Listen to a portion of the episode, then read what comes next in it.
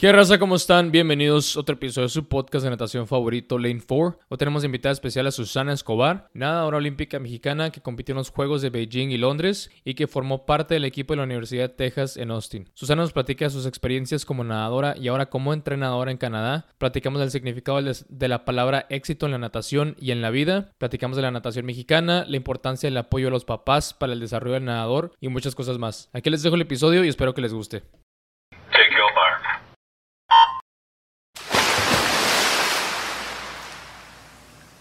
Ok, ahora sí. Es que cuando cambian las configuraciones y le pico otra vez a empezar a grabar, te, saca del, de la llamada. Exacto. Pero, no, sí, sí va a funcionar. Para, este, va, a estar muy bien. Súper. no, ¿qué quieres? Yo soy una alma vieja, como dirían.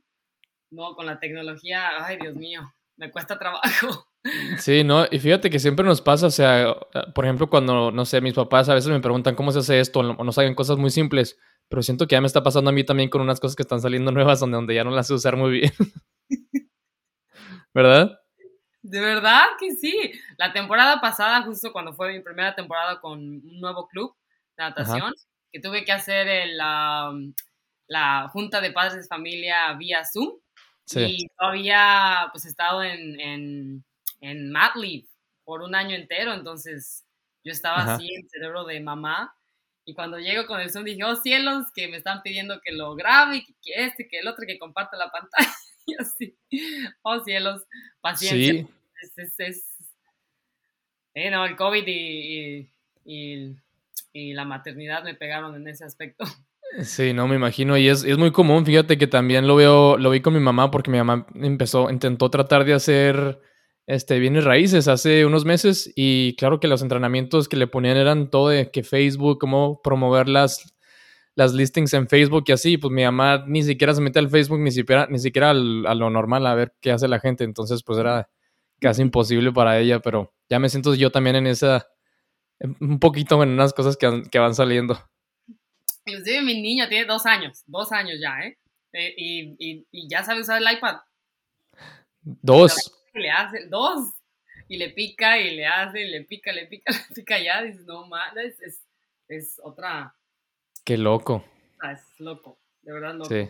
No, pero aquí también, fíjate que aquí también con el podcast, yo cada vez que, yo creo que cada episodio que hago, hay algo que está pasando que no quiero que pase y tengo que aprender a cómo, cómo arreglarlo. O sea, por ejemplo, ahorita que no tienes tú tus audífonos, se escucha bien tu micrófono en la computadora, pero al momento de que yo hablo, como está en tus bocinas, se regresa la voz. Entonces, con esta configuración, pues ya no pasa. Nomás que, por ejemplo, si estás hablando algo, ya no puedo en realidad yo como que decir hacer algo asertivo para como hacerte saber que estoy escuchando.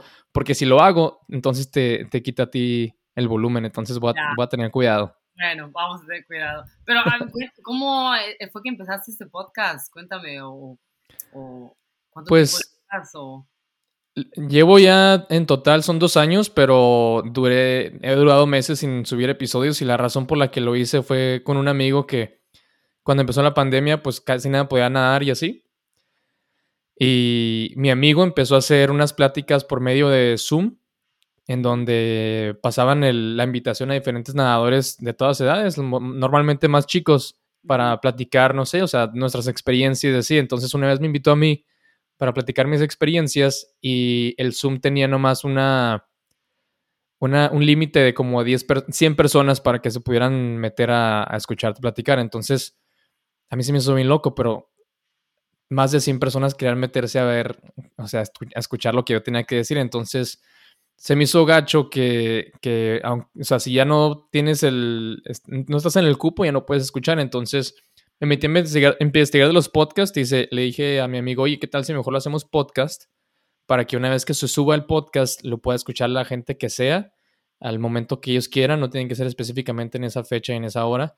Y pueden escucharlo, no sé, no hay límite de personas que puedan escuchar el podcast. Entonces lo empezamos y la verdad es que ha cambiado la dinámica de lo que como es. Ahorita, entre más lo hago, como que lo va cambiando más a como prefiero hacerlo y así. Ahorita nomás soy yo de, de host o de anfitrión, pero antes estaba con mi amigo y luego se lo pasamos a otros dos nadadores, de, uno de, El Salvador y uno de, Perú, en donde ellos fueron los hosts y platicamos con nadadores, platicamos con entrenadores y con otras personas nomás para, para dar a conocer su historia, pero pues últimamente como que quiero cambiar todavía un poquito más el propósito del podcast, porque, por ejemplo, yo en la natación y, he visto así tus, tus posts y así, y me identifico mucho contigo porque también eres súper, súper apasionada por la natación, así como yo.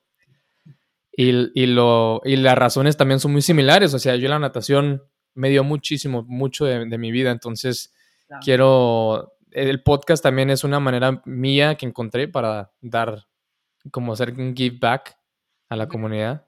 Y, y pues quiero dar a conocer las historias de otros nadadores y a ver cómo la natación los llevó a, donde están ahorita y, y, conocer a los nadadores más a, más a fondo, porque si hay un nadador, por ejemplo, voy a poner ejemplo a Matacoco, que fue al mundial y fue finalista y así, entonces la gente nomás ve, ok, Matacoco nadó al 200 mariposa y fue finalista en el mundial, felicidades y ya.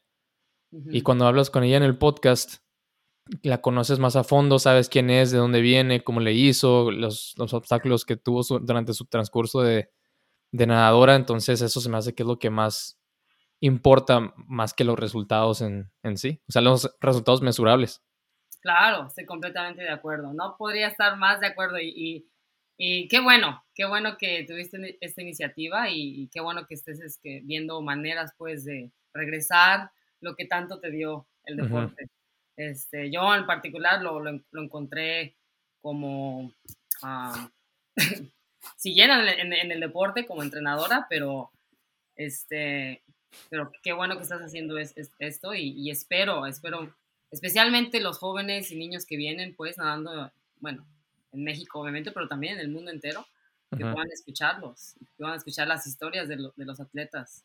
Es, es bien importante, sí, estoy muy de acuerdo, qué bueno y lo aplaudo. Te lo aplaudo. Sí, y aparte otra cosa es que también a mí me interesa mucho, o sea, me interesa mucho platicar con ustedes y con el que, con el que invite al podcast, porque también cuando lo dejé de hacer, yo a mí me gusta muchísimo escuchar podcasts, escucho podcasts de, de, todo tipo, pero no, nunca encontré un podcast como este, o sea, está el de Brett Hawk, pero está en inglés, entonces, y habla, me gusta, pero eh, no como, no, no, casi no transmite el mensaje que me gustaría yo escuchar de los nadadores, que ahorita, como te digo, quiero que sea un poquito más sobre, y esto, esto va muy en línea con una frase que pusiste tú en tu, en tu placa reconocimiento en la, alberca, en la alberca de Texas, que, que quiero, que dice así, que el éxito no es el cumplir tus metas, sino es el convertirte en tu mejor versión al trabajar para cumplir tus metas. Entonces eso es más bien el mensaje que también quiero, quiero pasar aquí por el podcast y el de Brett como que no es tanto así, como que Brett se mete un poquito más técnico a, la natación pura.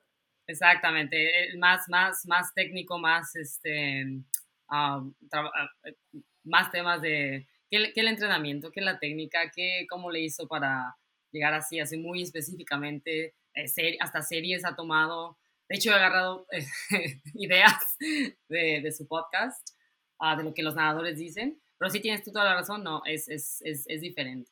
Es diferente. Y, y, no, no creas, yo también agarro muchas ideas de ahí de, de Brett para mi podcast y me hubiera gustado también tener eso cuando estaba yo nadando para poder escuchar las historias de los nadadores y así. Y esto que te estoy diciendo ahorita de que de, de lo que quiero yo pasar por el podcast es súper reciente. O sea, yo también me enfocaba mucho en, en las en las experiencias en sí de los nadadores de, de y, lo voy a seguir haciendo de, de, cómo fue que llegaron a donde estaban, qué tipo de entrenamiento hicieron y, así, pero, pero últimamente quiero como que enfocarme un poquito más en, en, en eso, o sea, en, lo que, en la persona en la que te puedes convertir al, por medio de la natación, o sea, no nomás en cuántas medallas tuviste, los tiempos y así. En el desarrollo integral de la persona. Exacto. no nada más el desempeño en números, pero el desarrollo integral es, es bien importante porque, este, y, lo ves ahorita inclusive con Michael Phelps, digo, el mismísimo Michael Phelps que salió con, con digo, problemas de, porque es una presión impresionante los que, eh, los atletas que llegan a ese nivel. Ah, bueno, y no nada más ese nivel, estás hablando de, de, atletas de cualquier nivel, o sea, la presión es la presión, no importa si son olímpicos o es un nacional. Este, y cómo, o sea, ¿Cómo vas a lidiar con eso? Y yo para mí es, tener esa, ese desarrollo integral, pues esa como persona, ese balance, no nada más es la natación, natación, números, pero también digo, ¿qué más tienes? La familia, eh, la educación, sí, también la cultura, eh, eh, la, madurez social, emocional, es todo, ¿verdad? Entonces, excelente. Muy bien. Muy bien, Daniel. Es lo que estoy tratando de comunicar con el podcast y pues me imagino que pues, te iba a hacer una pregunta de, porque yo lo consideré mucho, ser entrenador también y tú que lo, lo, hiciste. Creo que más o menos sé por dónde va la razón por la que eres entrenadora, pero platícame, uh, ¿cuándo te diste cuenta que querías ser coach y, y cómo, es esa, cómo fue esa transición de ser atleta a ser coach?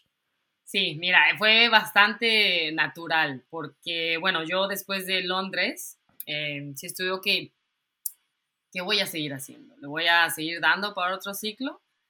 Eh, o ya veo encontrar un trabajo, lo que sea. Yo estudié kinesiología.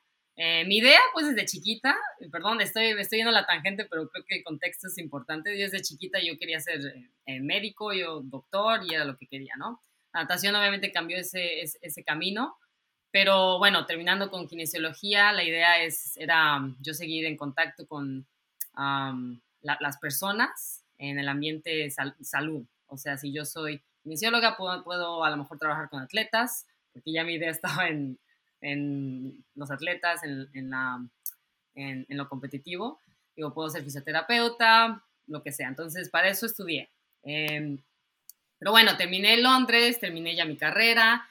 Eh, Londres terminó en una nota en la que pues yo no estaba, em, dije, ok, sí, no fue lo mejor. El, último año, en cuanto a entrenamiento, cambié entrenadores. En Texas hubo, hubo un, un cambio de, entrenadores en ese momento que regresé yo a, Texas para, para, entrenar para Londres. Y yo quise regresar con Kim Bracken, con Jim Henry. Y en ese momento eh, cambiaron de Kim Bracken, llegó Carol, que es la que está ahorita a cargo. Y fue, fue un, un, un desequilibrio tremendo y yo llegué así en esa, en esa forma a Londres. Entonces, terminando, son de esas que dices, ok, algo falta, algo me falta, siento que puedo hacer mejor. Ok, entonces decidí, ok, voy, voy, a, voy a seguir persiguiendo eh, la natación. En ese entonces tampoco había ah, más competencia en México aparte de yo y Patricia, o sea, como que también sientes esa responsabilidad de con tu país, ok, soy, soy la que, es la, soy la que estoy acá arriba, me toca, me toca seguirle y órale, a darle. Entonces, Así me fíjate que te, te, voy a interrumpir porque me sentí exactamente igual cuando me retiré la primera vez en el 2016, que no pasé a Río. Me retiré y pasé menos de un año retirado porque, no sé, regresé, que sentía que todavía no, estaba, no terminaba mi carrera, pero una gran parte de la razón por la que regresé era porque todavía era el mejor dorsista de México. Y como no, el siguiente creo que me seguía Andy, pero todavía no, se, no llegaba al nivel al que yo estaba, entonces sentí como esa necesidad de regresar a, a nadar para que México tuviera el mejor dorsista que, que podía tener, aunque yo creo que viendo los diferentes estilos y las pruebas, creo que Dorso era el, y sigue creo que siendo el, el, estilo más débil que tiene México, pero aún así yo era el que estaba más arriba, entonces también fueron las razones por las que también regresé a nadar.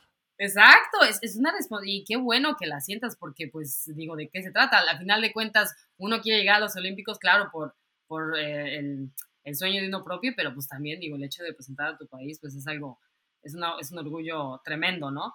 Entonces sí sientes esa responsabilidad, entonces digo, ok, vámonos, entonces decidí venirme a Canadá porque en ese entonces mi hermana Carmen eh, estaba en una relación con Kevin Thorburn, Kevin Thorburn es, eh, que en paz descanse, fue entrenador en Etobicoke, en, aquí en Ontario.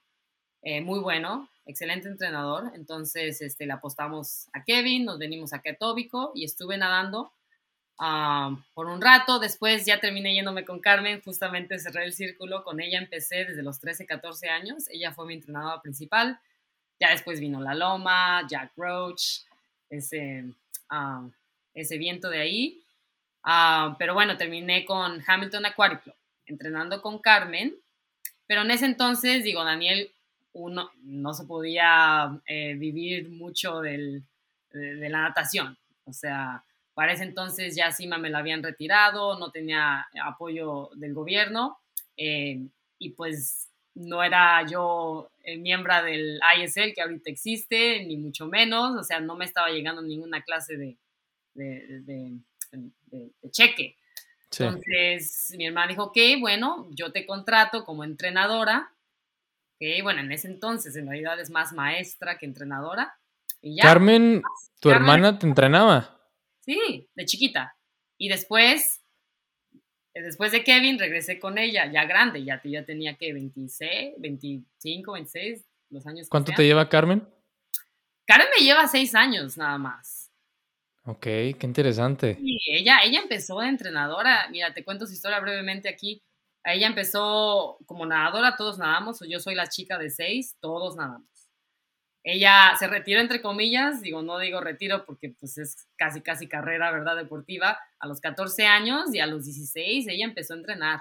Ella encontró esa pasión bien rápido, bien rápido. A los 16 empezó y de ahí para el Real sigue, sigue Daniel, sigue entrenadora. Entonces yo cerré el círculo así. Ella, con ella empecé allá a ser mucho más competitiva, que ir a los nacionales y todo eso, y con ella cerré con ella me retiré.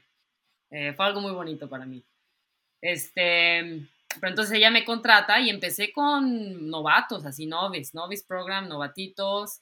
Em, empecé a enseñarles cómo nadar, em, empecé a, enseñarles cómo entrenar, enseñarles cómo competir. Y fue ahí donde dijo, ok, te está yendo muy bien aquí con los niños, te voy a dar mi, tu primer grupo competitivo. Y también fue uno de 10 y menores, infantil A, y, y de ahí pues ya llegó al punto de qué fue lo que me hizo decidir, ok, es esto lo que quiero hacer. fue porque en un grupo de, de, niñas de 10 y menores, una de ellas hizo la marca a calificar a un regional, que aquí en Canadá no es como en México, pues que en México es primero vas al estatal, después al regional, después al nacional.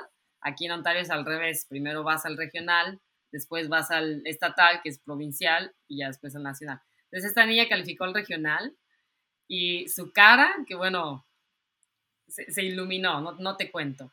Una sensación que dices, bueno, se siente hasta mejor que cuando gané el hit ahí en Beijing. Dices, no manches, aquí, de aquí soy.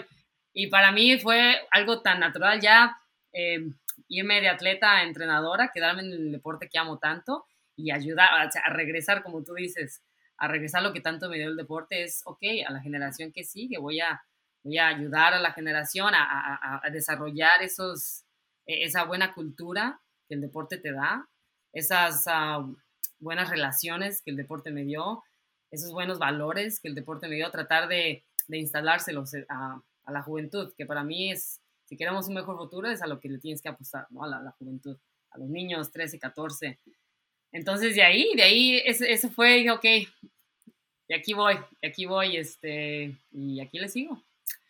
así como Fíjate que yo empecé también a entrenar a un grupo de niños aquí en Ohio donde vivo. Eran niños como, eran chiquitos también y el equipo tampoco era tan bueno. Entonces es muy difícil a veces porque depende de la, actitud del niño, de los papás de cuando vienen a traer a los niños a nadar.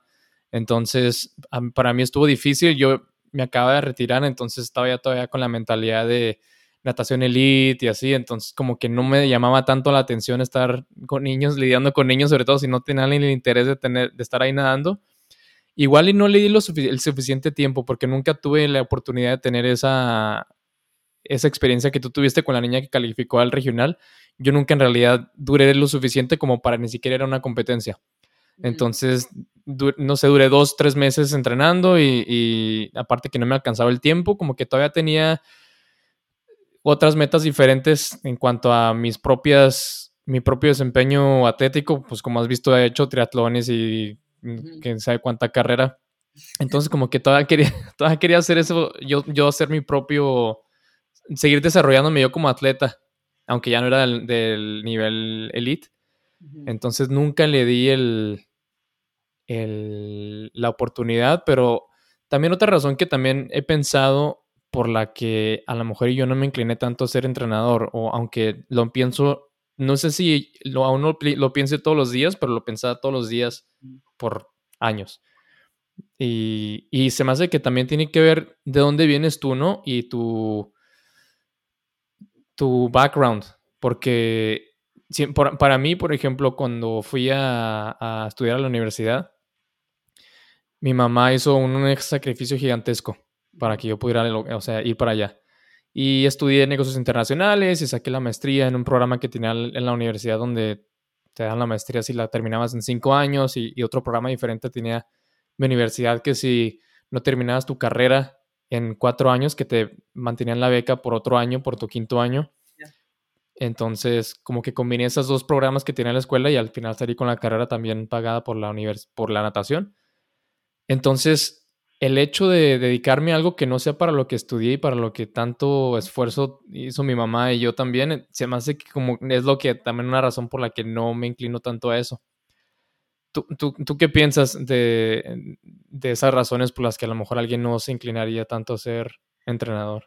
No, claro, y, te lo digo honestamente, eh, ser entrenador em, es, es un trabajo al que de verdad tienes que tenerle mucho amor porque y tienes que, sentir esa, esa, pasión, esa, em, ese, ese, amor para hacerlo, porque pues no cualquier, es como un maestro, ¿verdad? son profesiones nobles, son, son profesiones que eh, de verdad necesitas sentir ese, ese amor.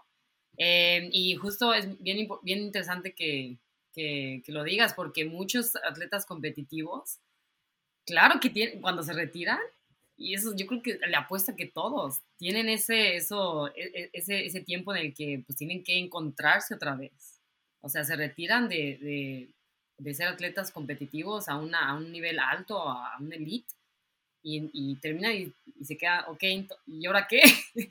¿Y ahora qué? Después de tantas horas estando ahí en la alberca o, en la pista o, o, el deporte que hagan, claro que es, es, es, un, es un esfuerzo eh, grandísimo, tratar de encontrarte nuevamente y decir, ok, ¿qué voy a hacer ahora? Ah, para mí, mi historia fue, digo, seguí, seguí entrenando y, después este, me, mantuve muy en contacto con el deporte, entonces para mí fue, fue, se desenvolvió así. Pero como tú dices, tú tuviste tu carrera en una cosa completamente diferente. O sea, para mí la kinesiología y el entrenamiento de natación se enlazan perfecto. Ah, pero como negocio internacional, o sea, tú, tú, tuviste otra, otra gama de, de, educación muy diferente a la que es un, un, un deporte de alto rendimiento. Entonces, claro, y, la mayoría son así, ¿verdad? Muy pocos, muy pocos nadadores de alto nivel terminan siendo entrenadores, ¿verdad? Muy pocos terminan siendo Eddie Reese, que fueron nadadores y después entrenadores. Eh, muchos sí, eh, muchos de los entrenadores actualmente fueron nadadores, pero, y eso pasa bastante, pero no pasa al revés. O sea, no todos los atletas se convierten en entrenadores.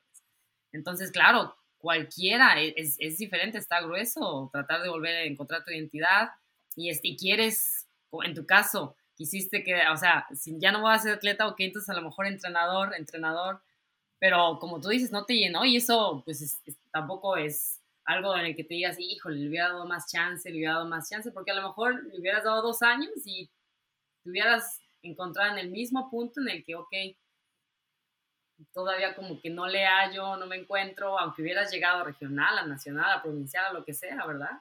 Es algo para mí, pues, si quieres serla, hacer, no hacerla, pero si, quieres ser entrenador, lo tienes que sentir casi, casi que inmediato, ¿verdad? Tienes que conectar con esos niños, aunque sean chiquititos, em, es, es una conexión que tienes que tener, para mí, para ser buen entrenador, como quiera que sea, ¿verdad?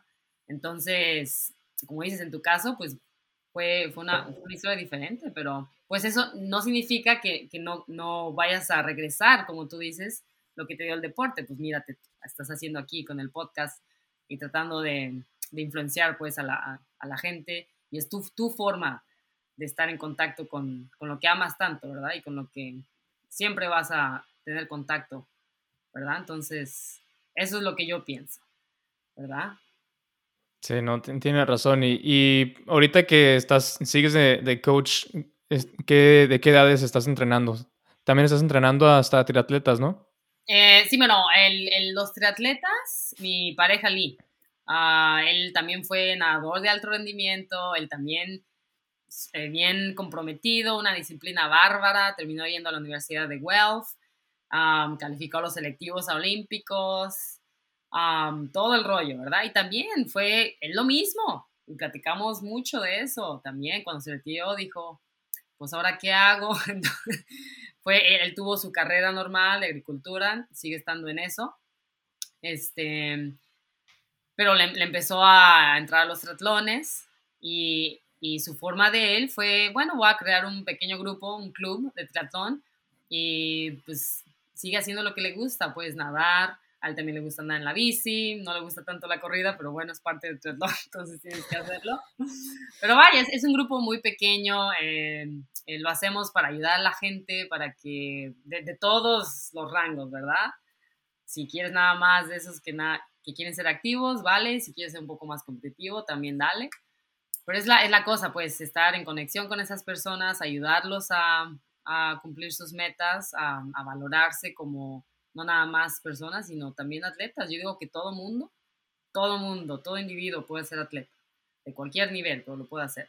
Entonces, esa es la tirada con el club. Ah, yo, entonces, yo lo ayudo. Yo soy más como el asistente en, en, la parte de Platón.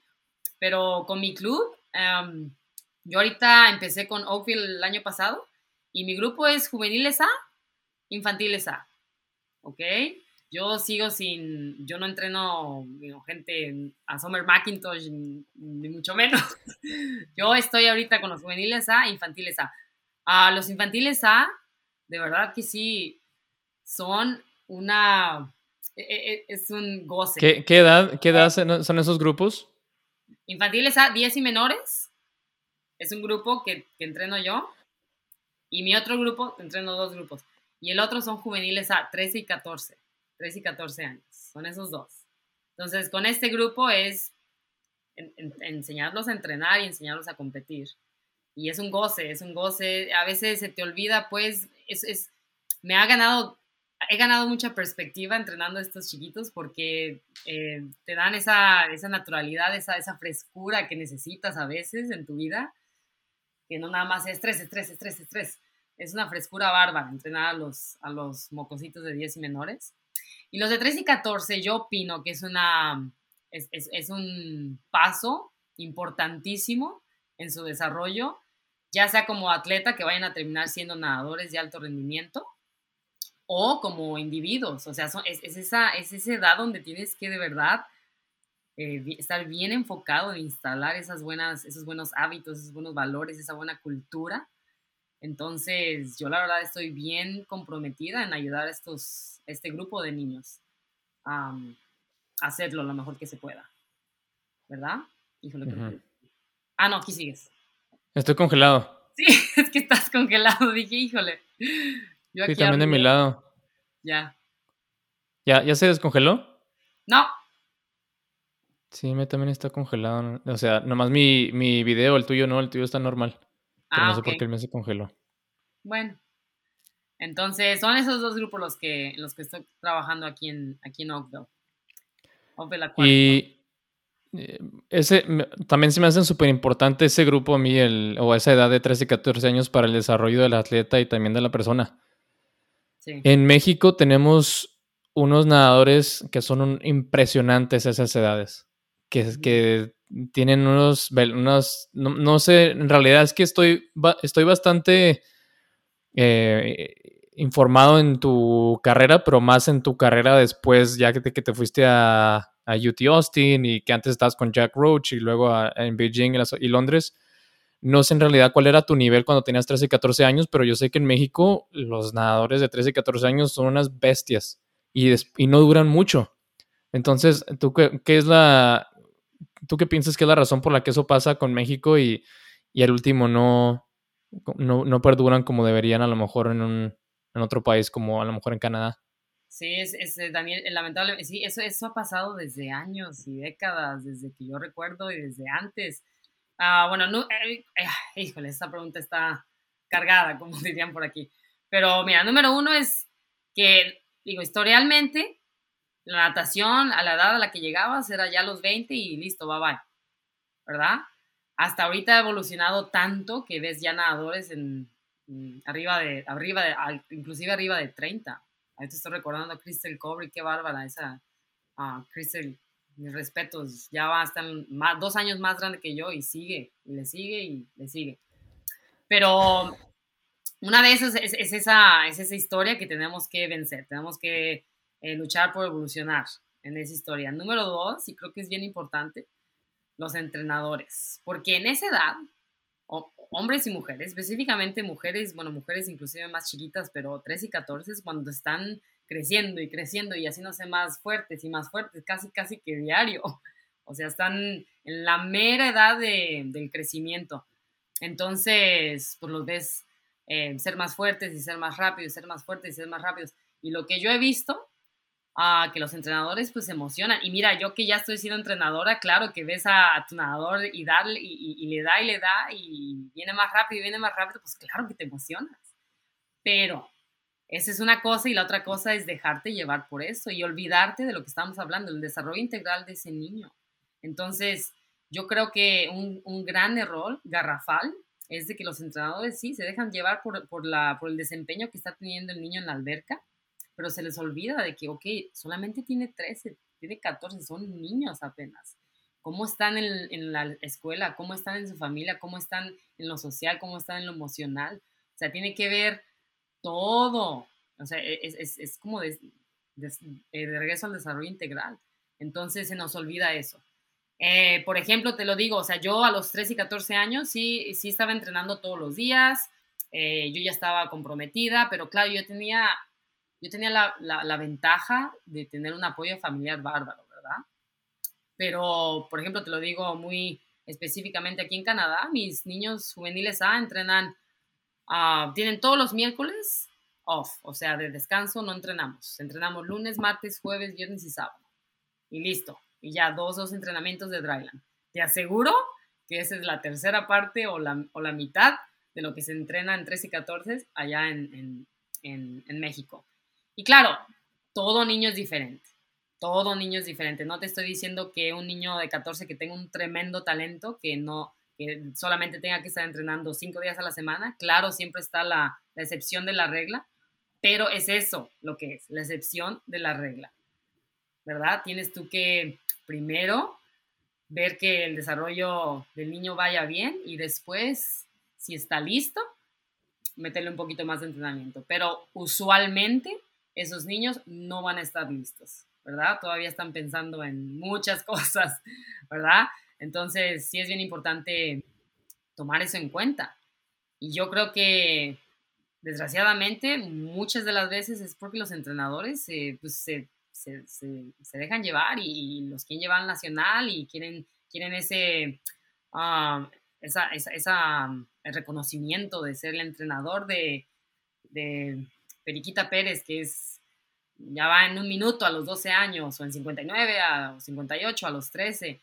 Y pues sí, son, son, los, son los áreas de grandeza que definitivamente se tienen que eliminar. O sea, una de las cosas para mí, valores principales de los mayores entrenadores que he encontrado y, y, los mayores atletas que he conocido es la humildad. Entonces sí hay que ser un poquito esos, esa, esas áreas de grandeza que los entrenadores se agarran, sí hay que decir, ok, bueno, pero ¿y qué tal? ¿Y, cómo está el niño en las demás áreas?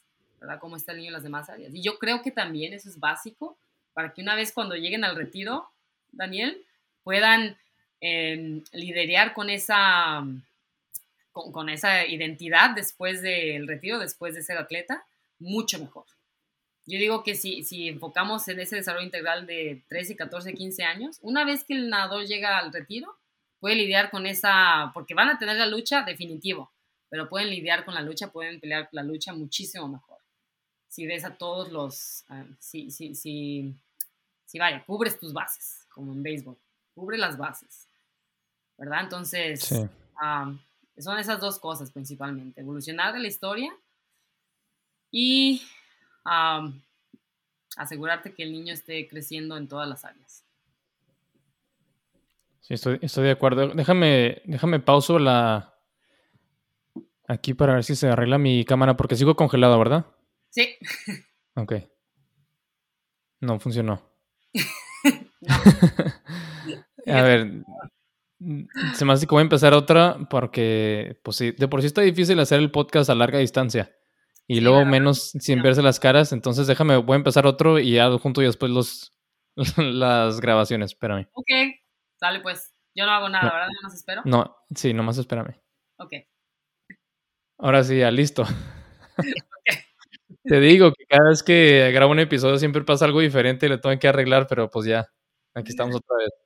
Es que te digo, o sea, para mí lo ideal sería poder hacer un podcast en donde tengo yo un estudio y la gente viene y platicamos así en persona donde nomás nos grabamos. ¿Es pero, la pues, meta? no, no, la meta no sé si sea, pero es lo ideal que, claro, que en un podcast. Pero pues, y, y, de lejos, pues ayuda mucho las, el video. O sea, el video yo no lo grabo, nomás es para platicar. es, creo que es muy importante cuando estás platicando con alguien, ver que en realidad está alguien ahí que no nomás estás platicando con la pantalla. Claro, definitivamente, definitivamente, estoy de acuerdo. Oye, la otra cosa que mencionaste era que tú tuviste la fortuna de tener un apoyo muy grande de tu familia. ¿A qué te refieres específicamente con eso y, y con qué lo comparas? Ay, híjole, ay sí, ¿con qué lo compararé? Está, está medio difícil porque, digo, las familias son las familias, pero eh, bueno, somos muchos, habemos muchos, soy, la soy la más chica de seis, o sea, éramos, éramos seis, ¿verdad? Entonces ya ahí nada más empezando, pues digo, tienes los hermanos, ¿verdad? Los hermanos son los hermanos, aunque a veces no te llevas bien, son hermanos, es tu sangre. Pero bueno, mis, mis, mi mamá y mi papá, los dos, son gente que es si me, tú me preguntas quién es tu ídolo, quién es tu, tu modelo a seguir, mis padres.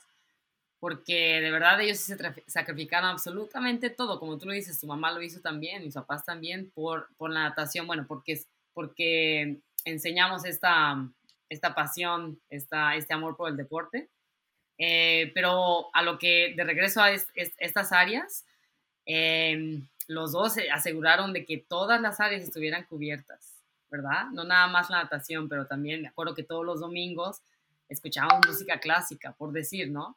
Este, era, era, era algo muy, muy, muy completo y, y, siempre, o sea, siempre estuvieron ahí. Nosotros estuvimos moviendo de ciudad por el deporte y mis papás hicieron lo consecuente para que pasara, ¿verdad? Eh, ya que nos vamos de Celaya a Querétaro, que de Querétaro a Tequisquiapan, que de Tequisquiapan a Querétaro otra vez y después a San Luis Potosí. O sea, nosotros, yo tenía 16 años cuando me fui a San Luis Potosí. 16 años. Y, hicimos la, llegamos a, con mi escuela, la secundaria, yo iba en segundo de secundaria, creo yo, o tercero de secundaria, no recuerdo muy bien, pero el chiste es que mi último año de secundaria, la escuela quería tanto que me graduara de ahí que tuve que hacerlo, ahora sí que al COVID mode, lo tuve que hacer en línea, lo tuve que hacer de lejos y yo iba ahí cada mes, cada dos meses a presentar los exámenes. Pero yo tuve que, mis papás de, de apoyo y también mis hermanos, que aprender el tercero de preparatoria, pues a larga distancia. Y todo por, es, por, por seguir estos, este, eh, por seguir mi sueño, pues, de, de, la natación. Y no nada más yo, o sea, yo, mi, mi hermana también, Prisciliana, Luis, uh, Mercedes ya no nadaba ahí, pero en un, en un momento los seis nadamos, entonces, pues es un apoyo bárbaro. Digo, es un apoyo bárbaro, ¿verdad? Y bueno, ¿sabes qué? Te lo voy a comparar, te lo voy a comparar con mi pareja Lee, en donde este, él, pues, tuvo una, una beca a West Virginia como natación, como nadador, y, y tú sabes perfectamente que como hombre, como varón, eh, agarrar una beca eh, atlética en las universidades de Estados Unidos, pues es mucho más difícil que como mujer. ¿Por qué? Por el fútbol americano. Entonces, usualmente ellos agarran las becas. Entonces, como varón en otro deporte, pues sí está difícil.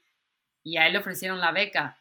Y es ahí donde sus padres, sus, papás a lo mejor no dieron el, ah, no quiero decir que no dieron el ancho, pero no, no alcanzaron a comprender que a lo mejor sí, es lo que, es lo que toca que tu hijo se vaya lejos de ti para que pueda perseguir su sueño de él, que era ir a los Olímpicos en natación. Y, y tú no me dejarás mentir que, que, el ambiente en las universidades de Estados Unidos, pues sí lo hace bastante posible, muy, muy posible poder lograrlo, porque, bueno, pues es una competitividad bárbara, pero también trabaja mucho en la cultura.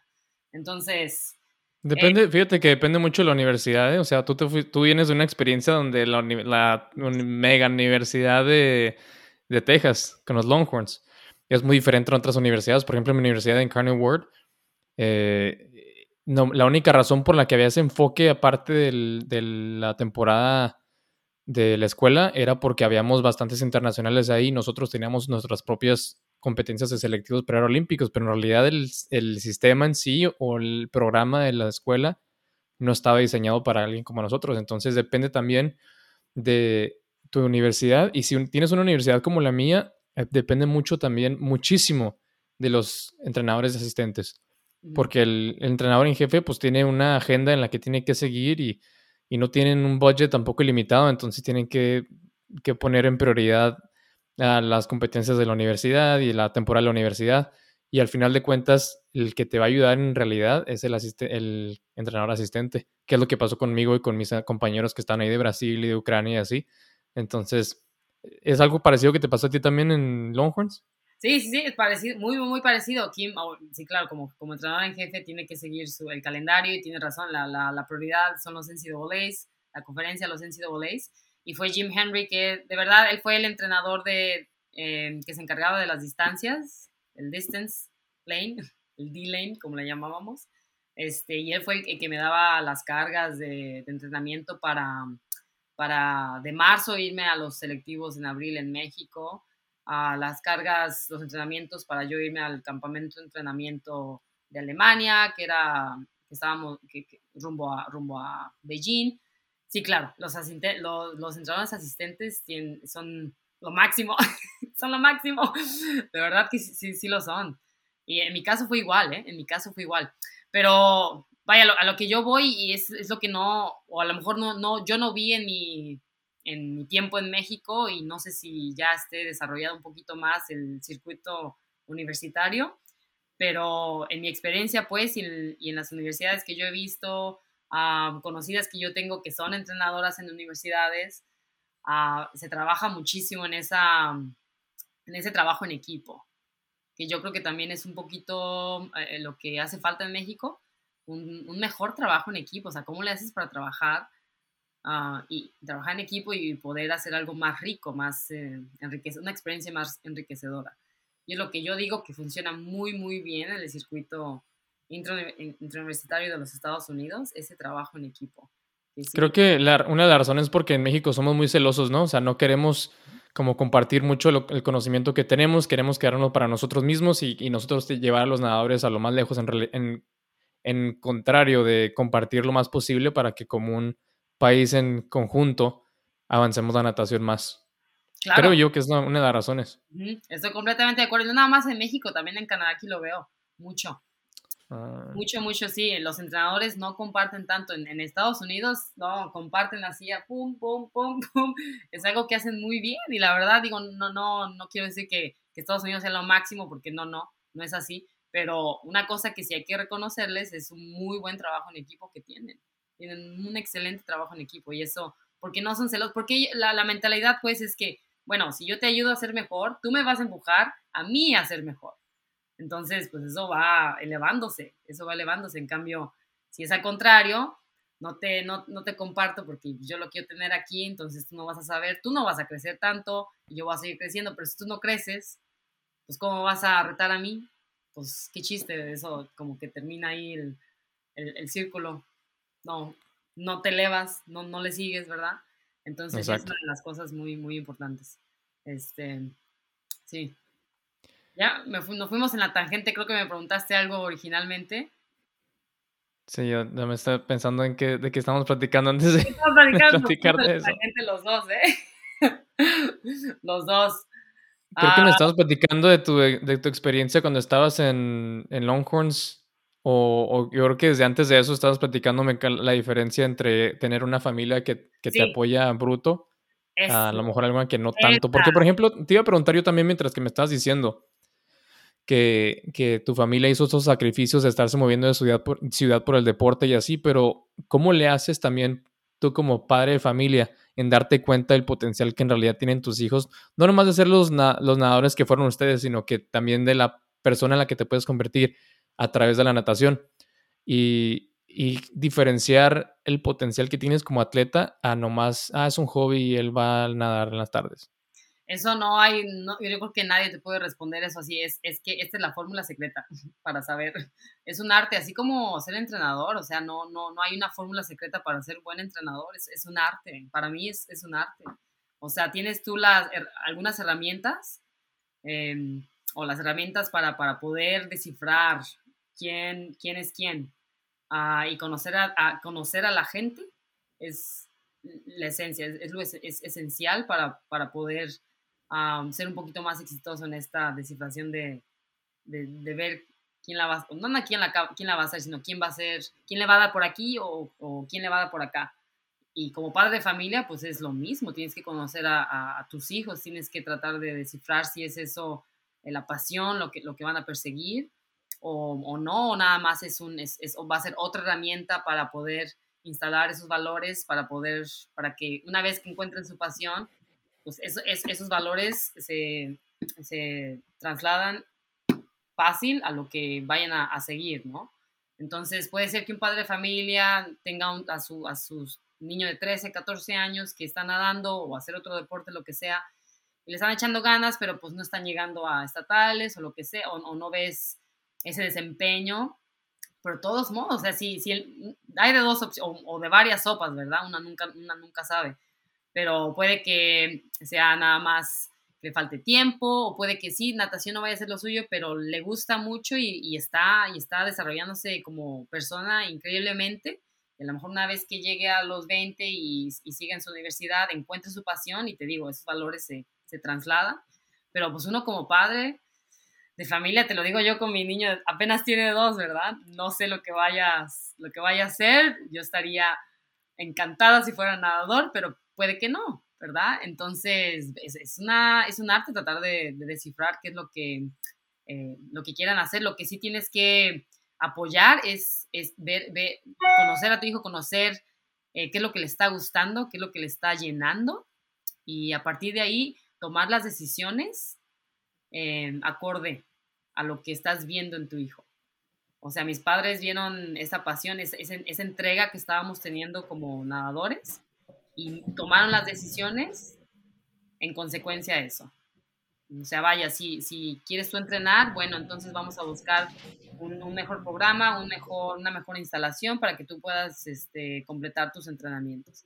Si, si está aquí este equipo muy bueno y está agarrando mucho vuelo y está un entrenador, bueno, con el historial que tiene Jack Roach, pues bueno, vamos a, vamos a ver cómo le hacemos para eh, para que vayas ahí, ¿no? Son, son tomar las decisiones a como, genuinamente a como tú piensas que va a ser lo mejor para tu hijo.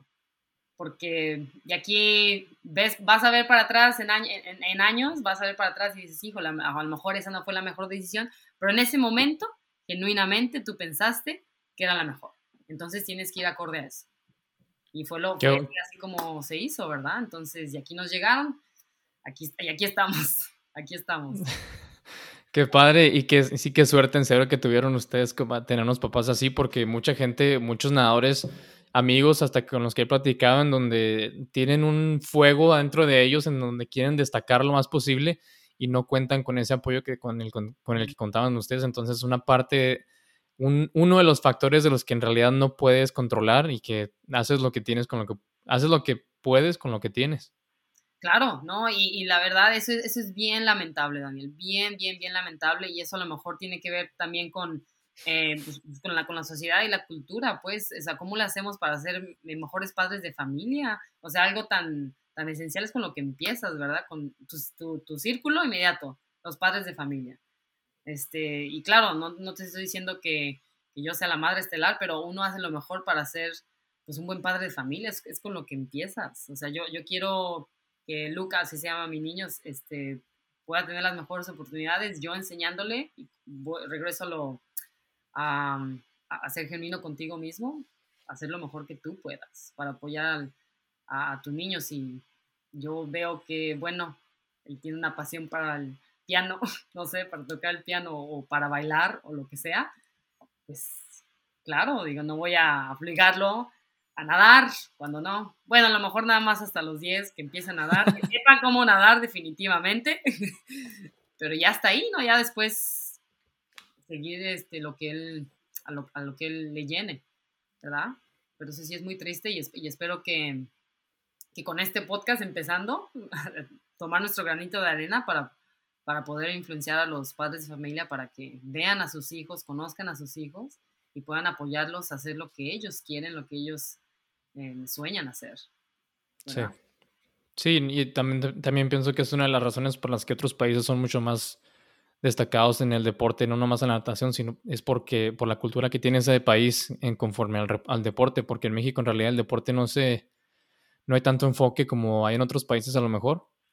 y, empieza, como dices tú, desde los papás, o sea, educar a los papás y, y a, la, a, la, sociedad, pero pues en, en, realidad también no es tan justo comparar a México con otros países más desarrollados porque hay, un, hay la mayoría de los mexicanos viven en condiciones no iguales a las de otros, otros países más desarrollados, desarrollados. Entonces, las prioridades son muy diferentes. Puede que los papás estén pensando en qué vamos a comer mañana y no, no pueden estar empezando en que si a mi hijo le gusta el dorso o el mariposa.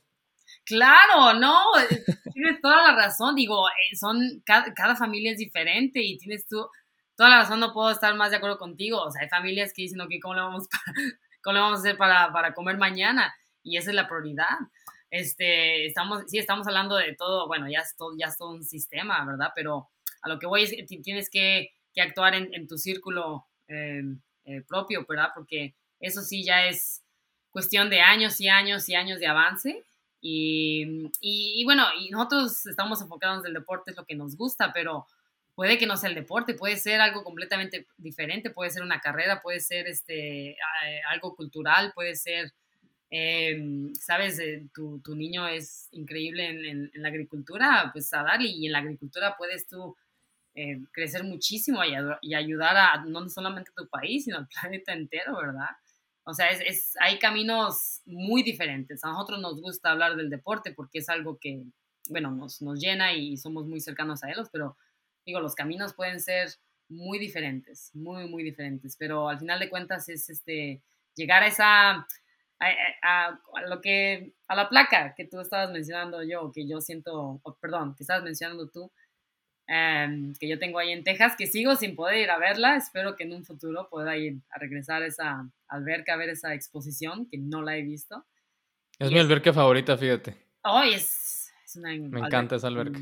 Y ahora que ya tiene una alberca al aire libre, chin, digo, espero que hubiera deseado qué padrísimo estar ahí entrenando al aire libre, pero bueno, eso ya llegado después. Pero es una, es una alberca magnífica.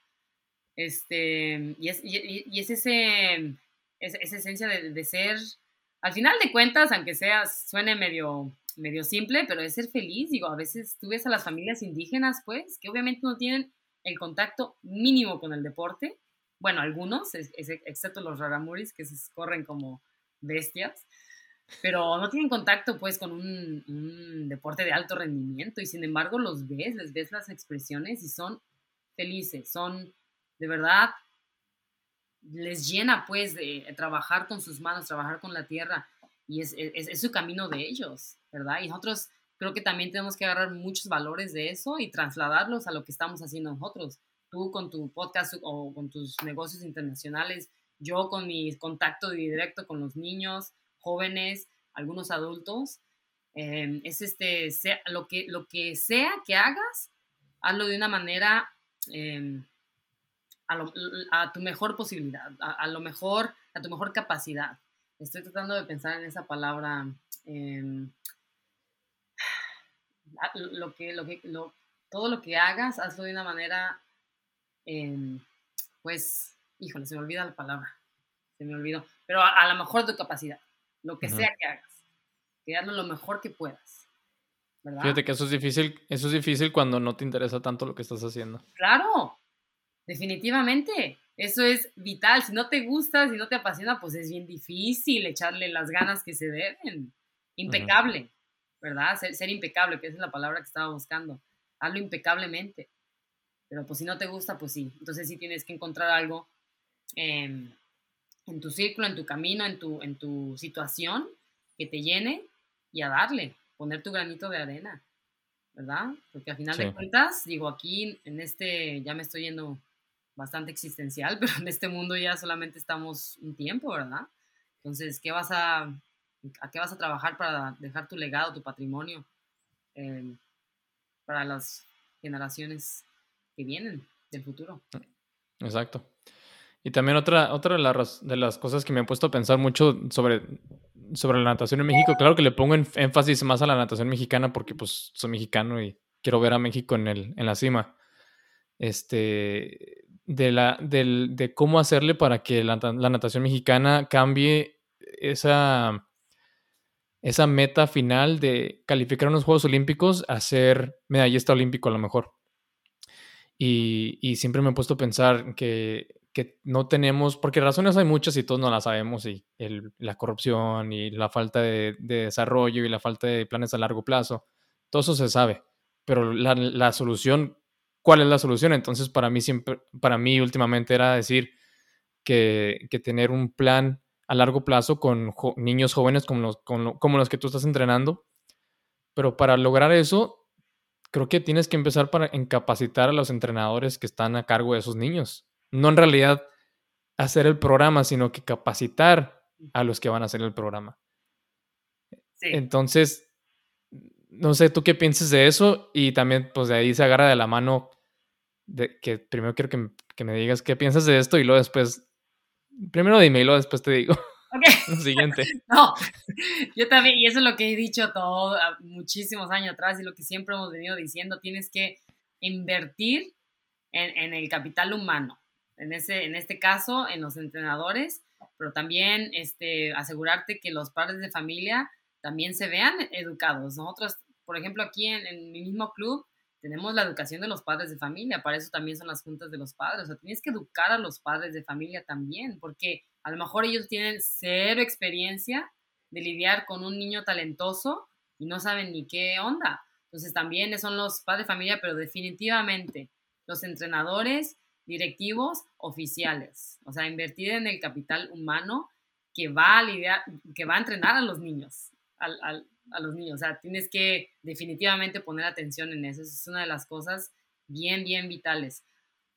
y también digo, si ya te vas a, algo más general, que ideal sería también que se promueva también la cultura, no nada más la cultura y el deporte, ambas dos, en las escuelas un poquito más. Y creo que eso, también es un disco rayado, pero es bien importante, es bien importante y espero que se dé en los años que viene y, creo que, como tú dices, uno, uno no puede cambiar el mundo entero, pero puedes cambiar eh, lo, lo, que puedas, lo que tengas tú acceso, a lo que tengas acceso.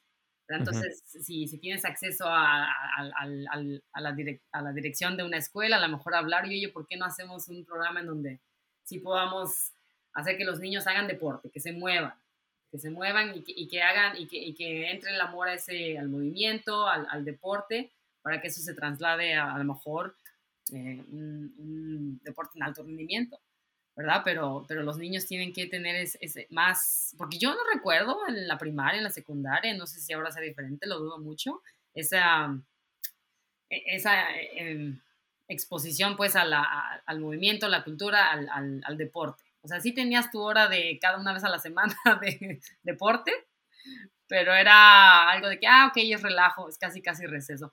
Entonces, sí, si puedes hacer algo más importante, más, más serio de esa, de esa hora física, pues digo, otra historia sería. Entonces, es algo bien importante para mí.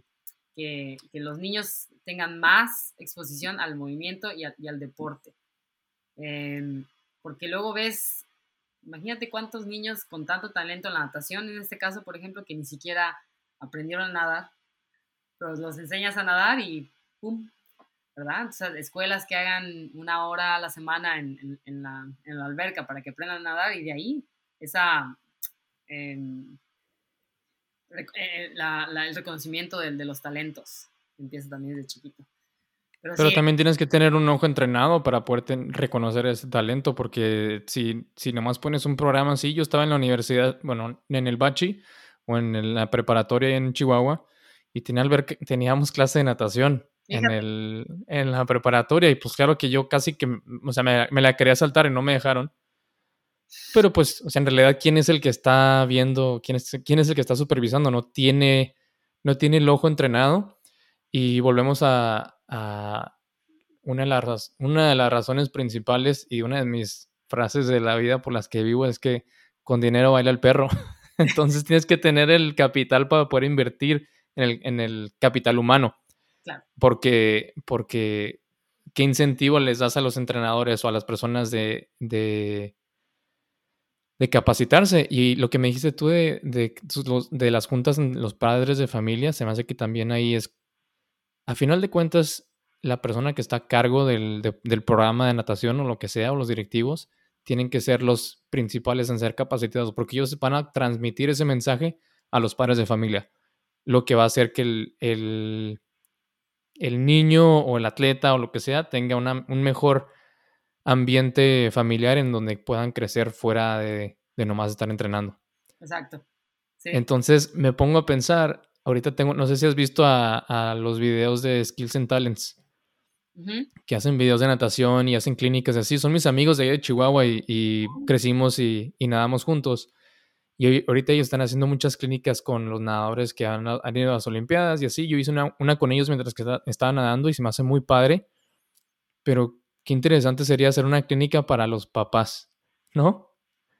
Sí. Para en realidad, o sea, un diferente, o sea, no tanto específicamente de la técnica de la natación y así, pero sino abrirle los ojos de las posibilidades que hay al, desarrollar a sus hijos correctamente. Claro, claro, y, eso con, esta nueva era, regresando a la tecnología, pues lo hace más sencillo, o sea, lo puedes hacer en las plataformas que quieras, eh, poder hacer eso, y no nada más una vez y ya, ¿verdad? Sino hacerlo eh, consistentemente, ¿verdad? Una vez cada dos meses o mínimo una vez al año, o sea, que sea una consistencia de que vaya y vaya y vaya, ¿verdad? Para que pues vengan los padres de familia este, a abrir los ojos, como tú dices, me gustó mucho esa frase, a que abran los ojos y vean pues lo que, es posible.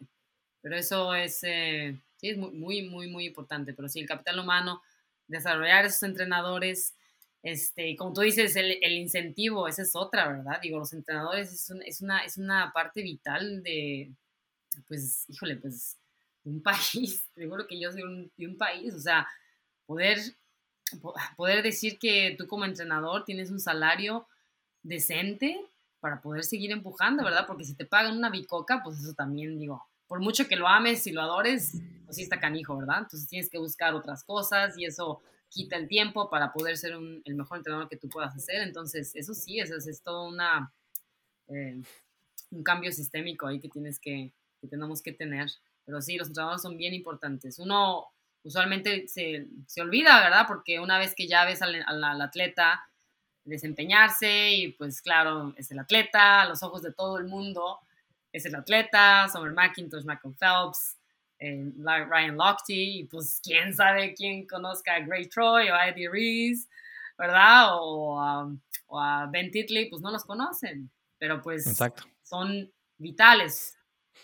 Eh, eh, una, una, parte vital de, de, lo que pasó en la alberca, de lo que pasó en ese 100 libres con, con David Popovich, Entonces, sí, bien importante. Eh, es como los, los, ahorita que me estoy, eh, que me entré más a la carrera, a las carreras de la Fórmula 1 por el documental ese de Netflix que me gustó mucho, que la gente vea los, a los conductores, al Checo Pérez, a Verstappen, a Hamilton, pero nomás son los que están manejando, o sea, el equipo que está atrás de, los que construyeron el carro, eh, todos los planes, los directivos, o sea, es un equipo gigantesco en donde nomás se le da el reconocimiento a, esa persona suertuda y, no nomás suertuda, sino que también tienen la, habilidad y, la disciplina y, y, todo que están, los hacen estar en esa posición pero no son los únicos. O sea, viene un equipo por, detrás gigantesco en donde no, uno solo no, no se puede llegar a,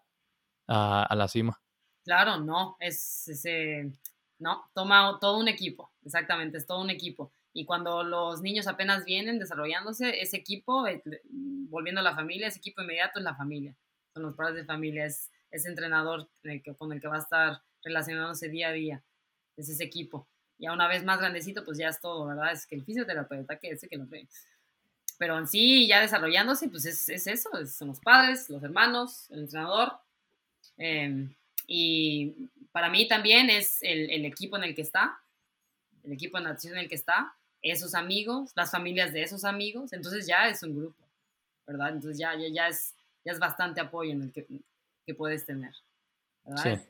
Es, bonito pensar en, es, es, una villa, una villa entera. En inglés se decimos, ¿no? Se, it takes a village. Village, it takes a village. It takes a village to raise a child. Uh -huh, uh Definitivamente, ¿eh? Sí. Desde el mío, lo firmo. Se necesita. Se necesita. Sí, sí.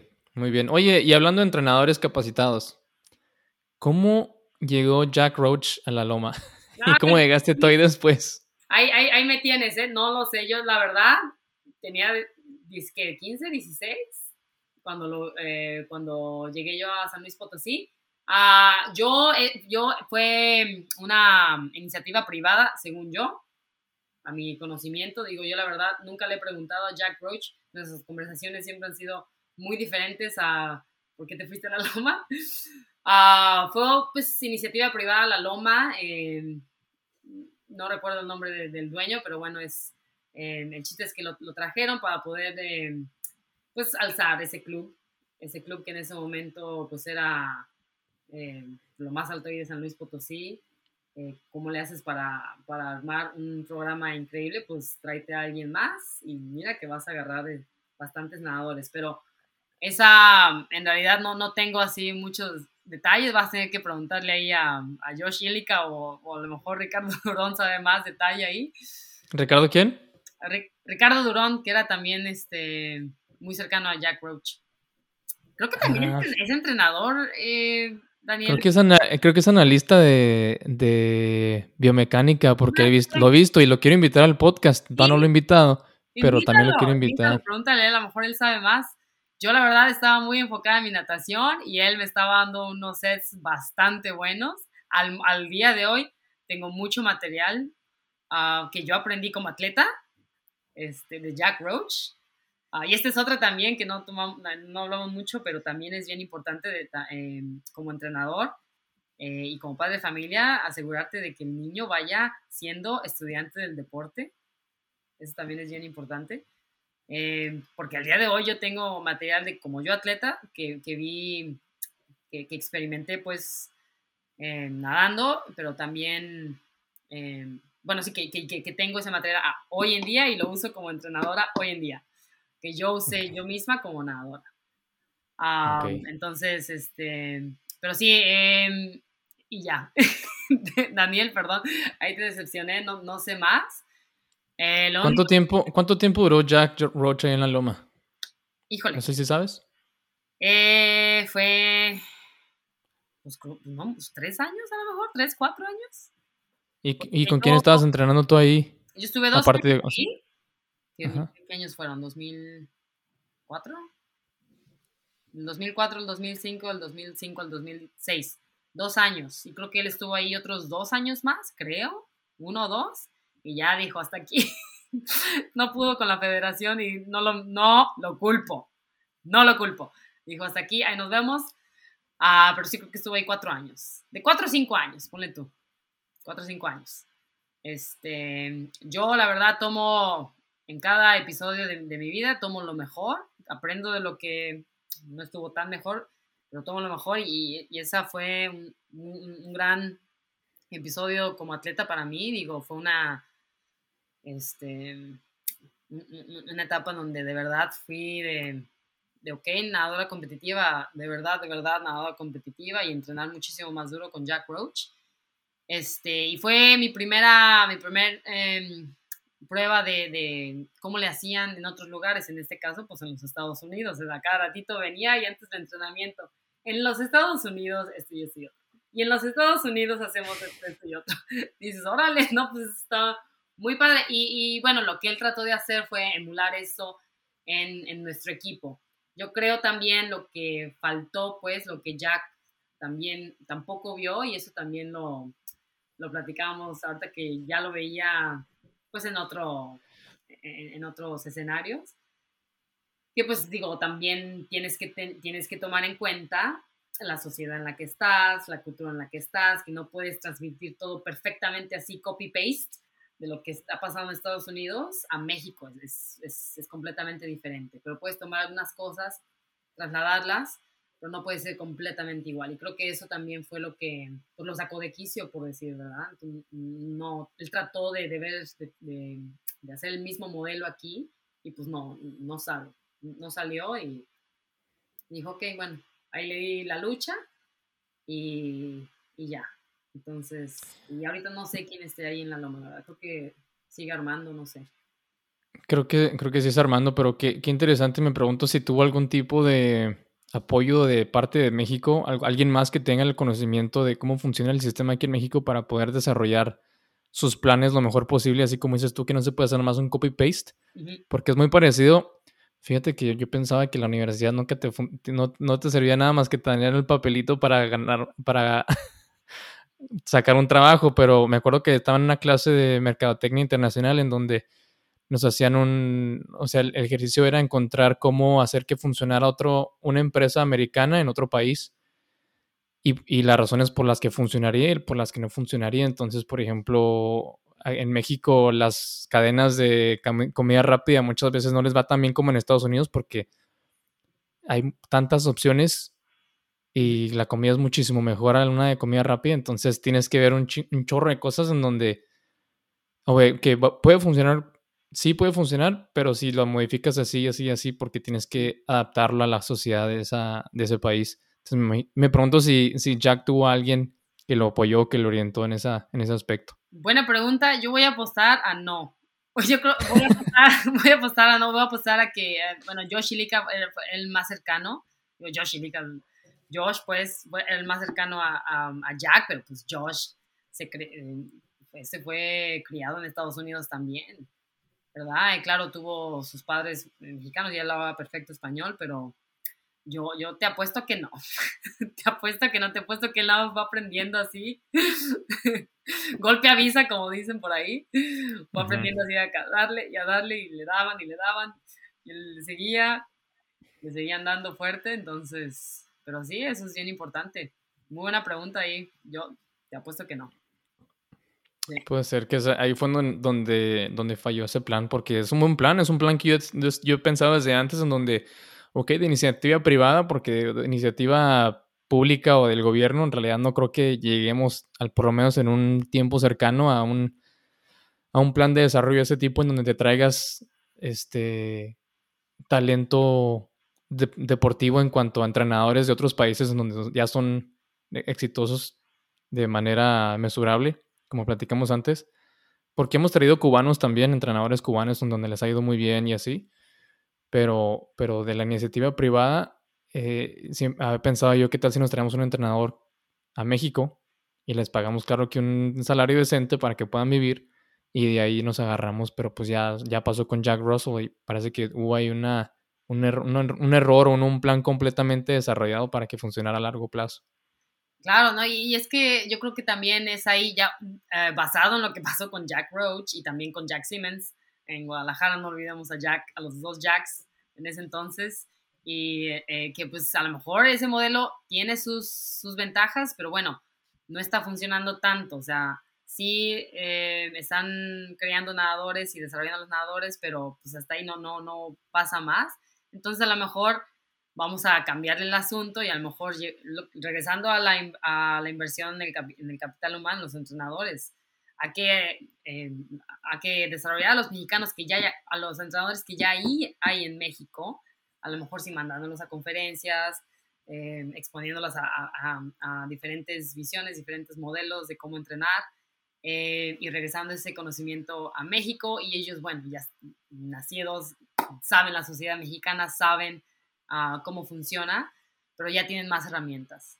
Este, y de ahí, ¿verdad? Digo, tampoco eh, poder encerrarnos en ese cuadrado de tener que traer a alguien más, a lo mejor rompe el cuadrado y llévatelo. Ya los que están ahí, crecidos en México, saben perfectamente cómo funciona, saben la sociedad, saben la cultura, saben la gente, pero darle más, darle, darles más herramientas.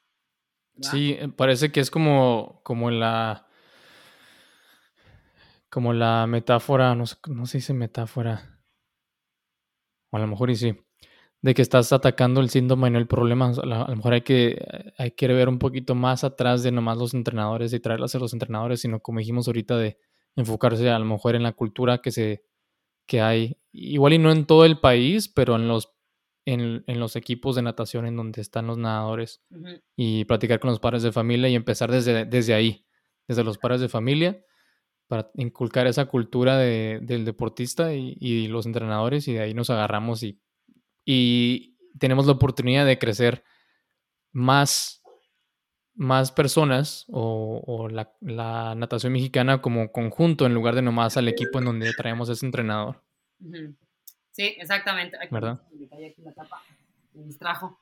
Este, sí, no, definitivamente eh, es, muy importante y, ah, y bueno, uno se salió de México porque así ya fue su vida, ¿no? Yo a veces sí pienso, digo, híjole, estaría padre estar en México y empezar un club y, todo eso, pero bueno, uno nunca, tú también estás en Ohio, tienes tu vida ahí en Ohio, pero sí estaría muy padre poder hacer una clase de, ah, de colaboración internacional, vamos a llamarlo internacional, porque pues uno ya no vive en México.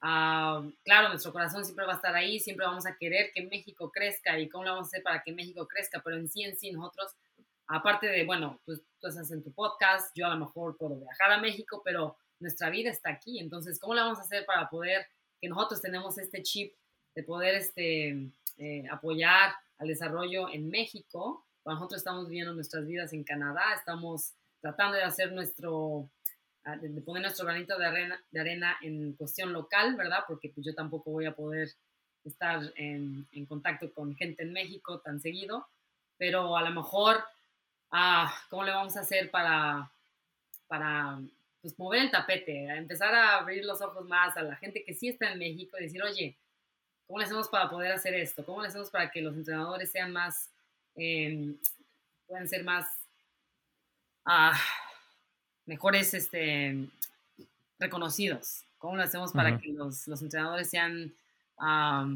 pues más, que tengan más herramientas, que crezcan más, ¿verdad?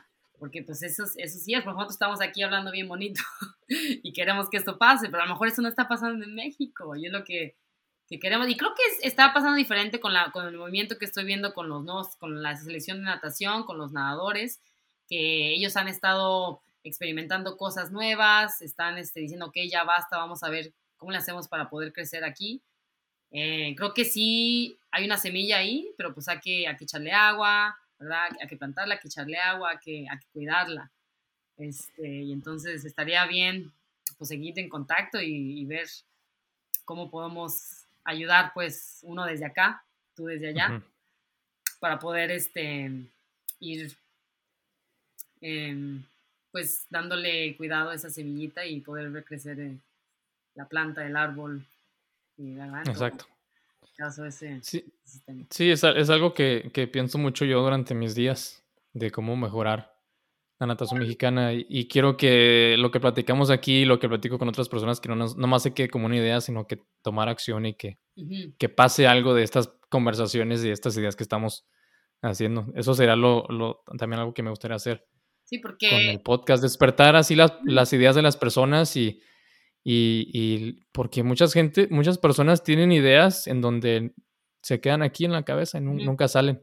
Entonces el hecho de estar conversando y platicando y a lo mejor tú me dices algo y yo te digo, oye, pero esto y así, creo que así es como en realidad pueden surgir ideas buenas y luego de ahí es tomar acción claro, y hacer lo posible. Sí, porque hay muchísimo talento en México, muchísimo, muchísimo talento y que por lo que quieras te saliste de México por alguna razón, yo me tuve que salir de México por alguna razón y, y, bueno, ya nosotros, uno, uno no se sale de México queriendo eh, quedarse fuera de México toda su vida, o sea, yo no lo hice así, al, menos, o sea, tú te vas de México porque me ofrecieron la beca, ok, pero pues en tu idea es, ok, yo regreso a México después, pero ya después haces tu vida, ¿verdad? Entonces siento que hay mucho talento que se ha ido así de México por esa razón y pues ya se va y se fue, ¿verdad? Entonces, ¿cómo regresas? O sea, ¿cómo regresamos nosotros, Daniel? ¿Cómo regreso yo? ¿Cómo regresa, híjole, ¿quién más? ¿Quién más se ha ido? muchísimos. Muchísimos. este, cómo, cómo hacemos una... Y, tuvimos la fortuna de tener esta carrera diferente a nomás quedarse en México, donde, donde aprendimos muchísimas cosas en nuestra carrera deportiva y, y ya, si no, hace, si no se hace nada con ese conocimiento, se, se esfuma. Y ya, o sea, te sirvió a ti, pero no, no regresó a, a, la raíz, que es donde tú vienes, y es lo que me gustaría mucho hacer. Sí, claro, eso, estaría, estaría muy, muy, muy padre poder, poder hacer. Y no nada más los que se han ido a México, también los que ya se han quedado en México. También a escuchar a, e, escucharlos a ellos, escuchar su perspectiva, escuchar su camino de ellos también. Ah, bueno, tú hablaste con Daniel, ah, ah, yo habré que escuchar tu, tu, episodio con Daniel, creo que fue porque lo vi en tu, en tu, en tu plataforma de Instagram, ¿no? ¿Con Daniel Delgadillo o Daniel Ramírez? Porque con los dos platiqué, ¿cuál viste? eh, vi el anuncio de Daniel, Delgadillo. Ah. Delgadillo, Delgadillo. ¿Qué otro Daniel? Ramírez. Ah, no, no, vi el Daniel Delgadillo. Bueno, es que yo he visto bastante anuncios, pero pues en realidad no, no, sé a dónde ir para escuchar tu podcast. Este, ya vas a tener que, eh, que decir. Pero sí, o sea, son, son de a dos, los, los que nos fuimos y hicimos nuestras vidas acá y los que se quedaron.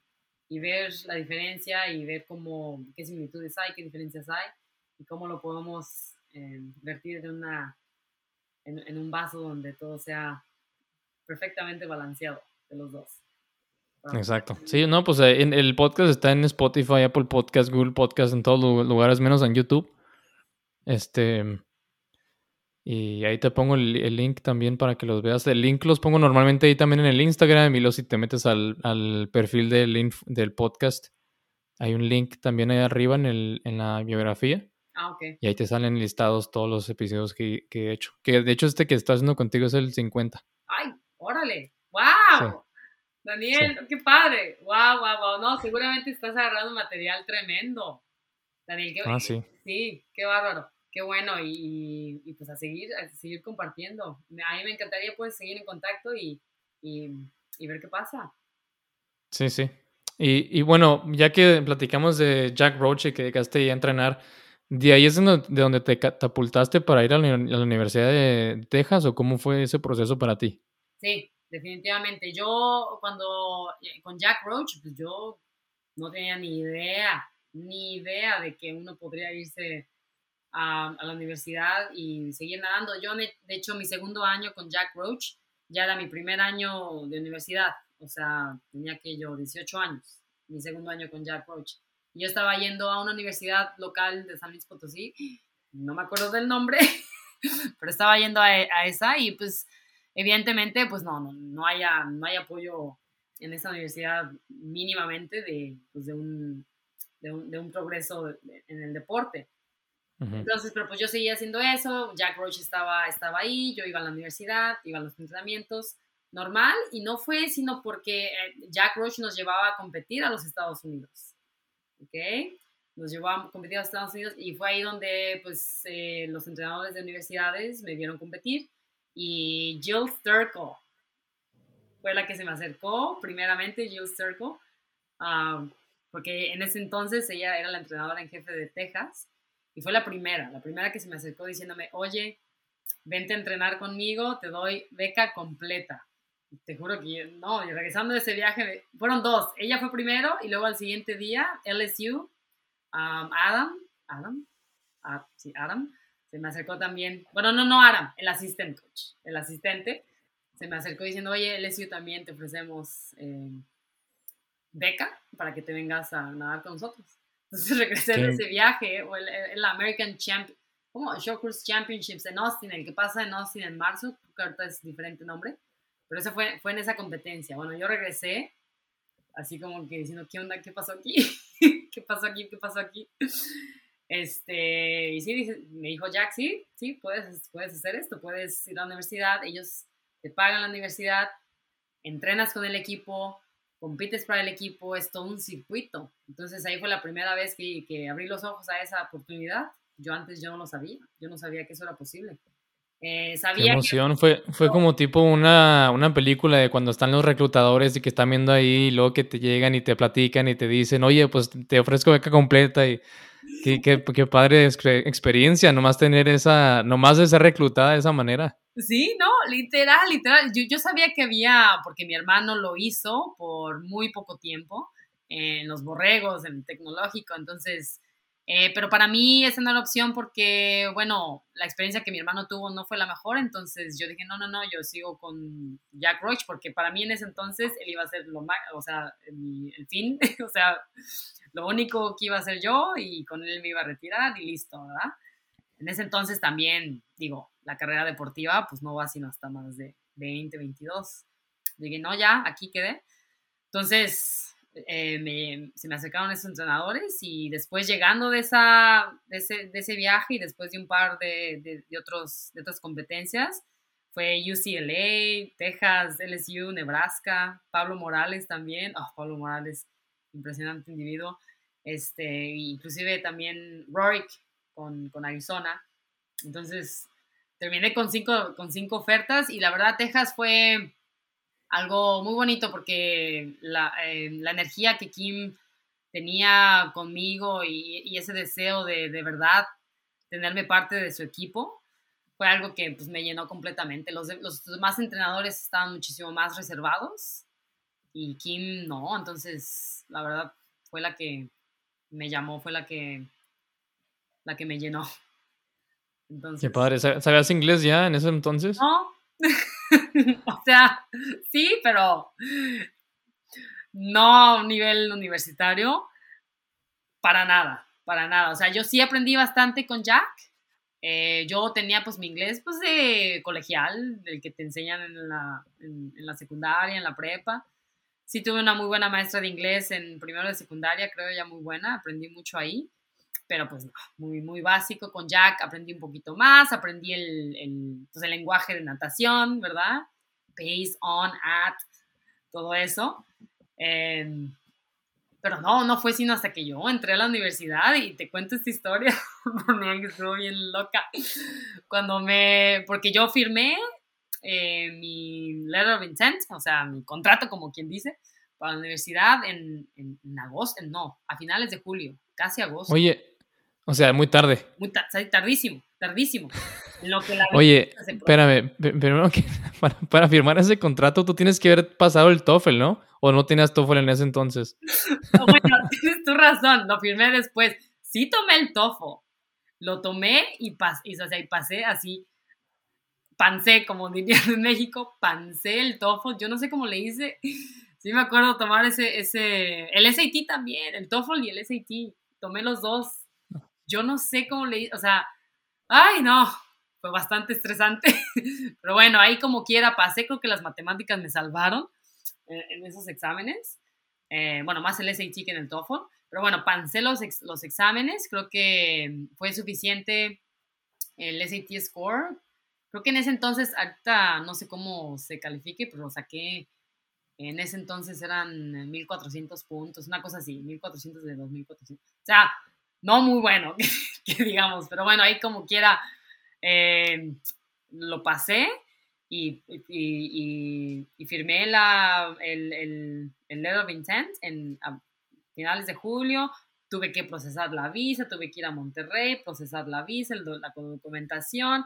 Total que yo me fui eh, trepando al coche manejando de Querétaro a Austin el 28 de agosto o primero de septiembre. Terminé llegando a Austin, al campus, al campus de Austin, el segundo, el 2 de septiembre, una semana después de las clases. Y como mi papá, y para ser completamente, mi papá se quedó en, en la frontera, no pudo pasar, entonces nada más fue mi hermana, yo manejamos de, de la frontera a Austin, literal, me dejaron así, y se regresaron por mi papá a la, frontera, entonces yo me quedé ahí nada más, ok, aquí estoy. Ya había sido, ya me imagino que ya, ya conocías la universidad por las competencias que ha sido, pero es, sí. o sea, leve, la alberca conocías. Alberca, eso es todo, la alberca y ya. Yo cuando iba a las competencias no iba a explorar el campus, pues no nada más del hotel a la alberca, la alberca, hotel. Entonces llego, eh, una de mis compañeras, obviamente Kim, Jim sabían que iban a llegar, me dicen, ok, te vamos a, eh, eh, nombraron a dos de, de mis compañeras para que me llevaran una clase a otra el primer día. Entonces yo llego a, la, a mi primera clase, ahí con mi inglés muy cortado, este, y, y órale, mi, mi, compañera Macy. Macy. Digo, ¿qué? Ok, aquí está tu primera clase. Era literatura. No, no, no literatura. Este, retórica. Retórica, pero Texas era tan, o sea, me conocían también, pues que me dijeron, que te vamos a meter a retórica para los alumnos que no hablan inglés. Y bueno, esa clase cambió mi vida.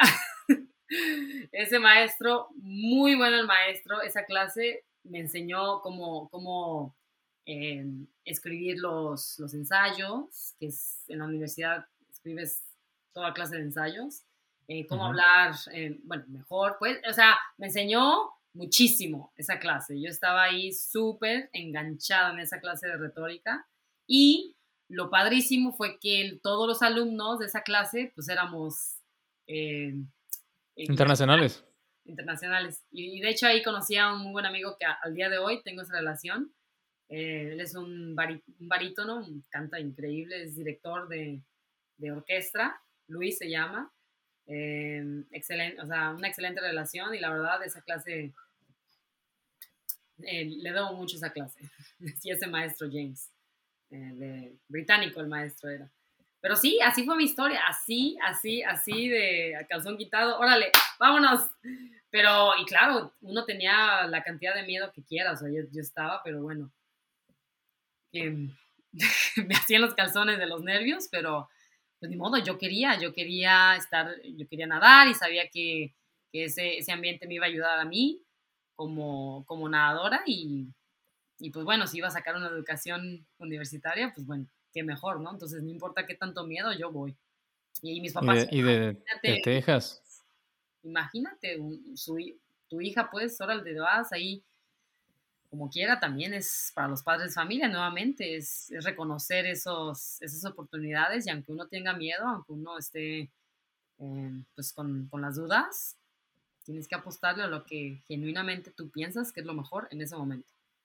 Sí, qué padre, qué padre estas historias que te hacen, te hacen como pensar otra vez en las decisiones que tuviste que tomar una tras otra, tras otra, tras, otra, en la que fueron decisiones que, que fueron catalizadoras para donde estás ahorita. O sea, esa decisión que tú dijiste, sí voy a ir a Austin, a pesar del miedo y los nervios y que no sé muy bien inglés, esas decisiones no son fáciles, o sea, te la jugaste y, te, fue muy bien y una cosa muy diferente hubiera sido si hubieras dicho, no, sabes que me da miedo.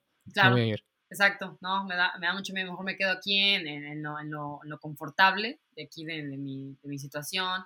Pues bueno, en ese entonces yo estaba viviendo con mis hermanas, con, con Sandra, Ale, Tania, mis, mis hermanas, y luego a la, la, siguiente casa estaba Luis, mi hermano Luis, el otro Luis González, eh, Adán, este, pues digo, yo en ese entonces... Con Tania, Tania Hernández. Tania Hernández, sí, Tania Hernández. Nuestra Me cae también Tania. ¿Perdón? Me cae también Tania y, veo que siempre pone ahí sus, sus triatlones y así, está súper, súper activa. Nuestra casa era Tania Hernández, Sandra Lanís, Ale Galán, yo, bueno, mi hermana Prisi y yo, bueno, y Carmen. Éramos en esa casa este, y luego en la otra casa los niños eran, híjole, este Ramón Navarrete, ¿verdad? Eh, Luis, Luis González, su hermano, y ya no recuerdo el nombre de un par, eh, otro, par de nadadores que estaban ahí, que eran, que eran de otros estados, y iban ahí, nos concentramos ahí para, pues, para echarle ganas a la natación y entrenarle. Qué padre, qué padre experiencia que te tocó ahí también en la loma, ¿eh? en serio que eso se escucha. Y todos esos nombres que dices, fíjate que yo cuando estaba nadando, pues todos son más grandes que yo. Creo que tú eres tres años más, grandes que, más grande que yo. Pero cuando tú eras, tú estabas ya en un nivel alto en la natación mexicana, yo era pero chafa y no me importaba. Entonces todos esos nombres que me dices me suenan mucho porque por estar escuchando en las finales y que Ale Galán y Navarrete y todos ellos pero en realidad yo estaba súper en mi rollo y yo voy a, aquí viene aquí a jugar y así. Entonces, qué, qué, interesante, me gustaría mucho platicar con todos ellos también para ver sus perspectivas y sus historias. Sí, sí, sí. Y como te digo, como tú estás diciendo ahorita que en ese entonces, pues eras chava, entre comillas chava, porque seguro no. Pero cada quien, cada atleta. es relativo, chafa es relativo. Exacto, chafa es relativo. Eso está bueno, Daniel. Chavo relativo, pero sí, o sea, cada, cada atleta es diferente y, y, yo como entrenadora también trato de, de, conocer a los nadadores y, y tratarlos como se debe, como dependiendo de cómo sean ellos, ¿verdad? Algunos, como tú dices, son súper estrellitas a los 13, 14, 15, 16 inclusive. Por algunos les toma un poquito más de tiempo, ¿verdad? Y, y, pueden llegar igual de lejos, pero simplemente les toma un poquito más de tiempo. Y eso también a los padres de familia se les olvida porque tienden a comparar entre los nadadores. Y bueno, es que ese niño a los 14 ya está en 4 minutos en el 400, pero el mío apenas está quebrando los 5 y, pero pues cada quien es diferente y eso también es importante eh, mantener en perspectiva.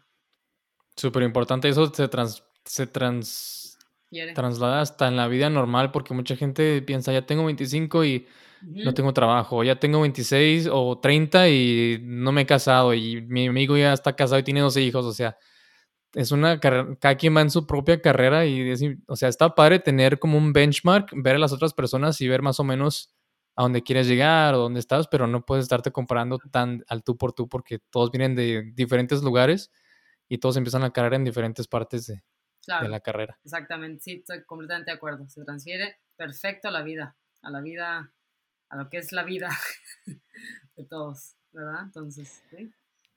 Oye, ya para terminar, ¿tú, tú qué, cuál es tu, tu sentimiento sobre tu carrera deportiva? ¿Crees que tuviste una carrera deportiva exitosa? ¿Qué te hubiera gustado a lo mejor cambiar en, lo que en, en tu carrera de, de nadadora?